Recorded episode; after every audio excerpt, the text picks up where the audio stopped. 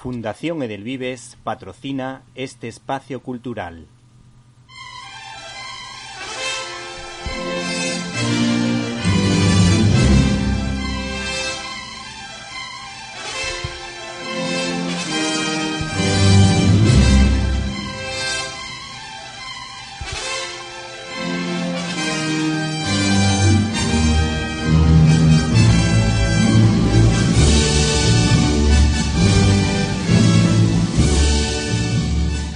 Estás escuchando Directo a las Estrellas. Víctor Alvarado. Como si se tratara del mismísimo Don Pelayo, a lomos de su caballo, en los lagos de Covadonga. Pues es asturiana, Susana García analiza el cine con acierto y profundidad. Esta semana recomendamos el estreno en pantalla grande de Dune, la esperada adaptación del director Denis Villeneuve. Basada en la novela de Frank Herbert de 1965, existe ya una película dirigida por David Lynch en 1984, pero que fue un fracaso en su estreno, aunque ahora ha pasado a ser una cinta de culto. Villeneuve ya nos había dejado en shock con su película Incendies, sobre los secretos de una mujer emigrante que vivió los traumas de la guerra civil libanesa y las masacres entre las comunidades cristianas y musulmanas. Nos sobrecogió con su obra de ciencia ficción La llegada y la secuela de Blade Runner.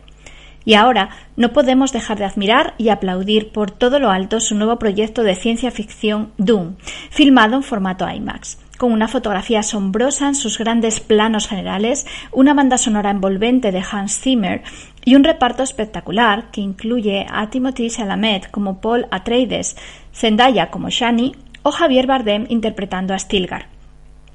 Y es que Villeneuve quedó pregnado de la novela cuando tan solo tenía 14 años, por lo que se propuso realizar una película que llevara a los más jóvenes a enamorarse del desierto de Arrakis y de las historias de intrigas de las casas feudales espaciales, miles de años en el futuro, en una época en la que la humanidad se ha extendido por toda la galaxia bajo el dominio del emperador Padishah. Pero todo el imperio depende de una especie, la melángel, que solo se encuentra en el planeta más inhóspito de Arrakis, en las arenas de Doom una especie que permite los viajes espaciales y también, a nivel personal, mejorar las potencialidades de la mente y prolongar la vida. El planeta Arrakis ha sido explotado durante décadas por la casa de los codiciosos y malvados Harkonnen, pero Arrakis no está deshabitado. Allí vive un pueblo del desierto, valiente y rebelde, los Fremen. Oprimidos y perseguidos esperan un Salvador, un elegido que les conducirá a la libertad, por lo que la historia tiene rasgos bíblicos y simbólicos basados en la historia de Moisés y también de Jesús de Nazaret. La película comienza cuando el emperador manda retirarse de Arrakis a los Harkonnen y pone la explotación de la especie bajo el mando de la casa de los Atreides, que buscan la colaboración con los Fremen y un trato justo para la población nativa. Los Atreides sospechan que hay gato encerrado y que el cambio es en realidad una trampa, pero no les queda otro remedio que obedecer al emperador y abandonan su planeta Caladan, lleno de agua y vida, hacia el enorme y peligroso desierto de Arrakis. Paul Atreides, un joven introvertido de tan solo 15 años, es el protagonista de toda la trama. Como hijo del duque Leto, sigue a su padre en la misión de Arrakis, pero también descubre que puede ser el Kwisatz Haderach, una figura mesiánica con poder para viajar en el espacio-tiempo, esperada por las Bene Gesserit, una orden femenina con gran poder en la galaxia, que busca elevar su potencial físico y mental. Durante cientos de años han estado obsesionadas con la cría selectiva y la búsqueda de la perfección genética, ligando sus miembros con las casas más importantes.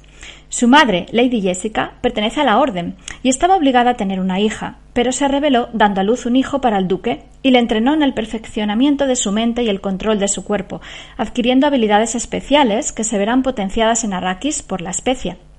Los peligros y pruebas a los que se enfrentarán Arrakis le harán madurar y tomar conciencia más clara de su misión, aprendiendo a ser un líder a la vez que busca su identidad y vocación.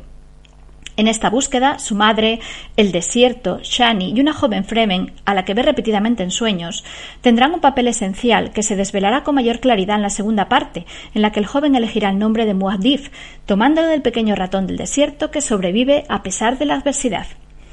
Realmente no podemos dejar de ir a ver al cine este blockbuster de autor, un espectáculo visual, una experiencia única que nos habla de esperanza y de anhelo de un Salvador y que, como dice el director, es una carta de amor a la pantalla grande.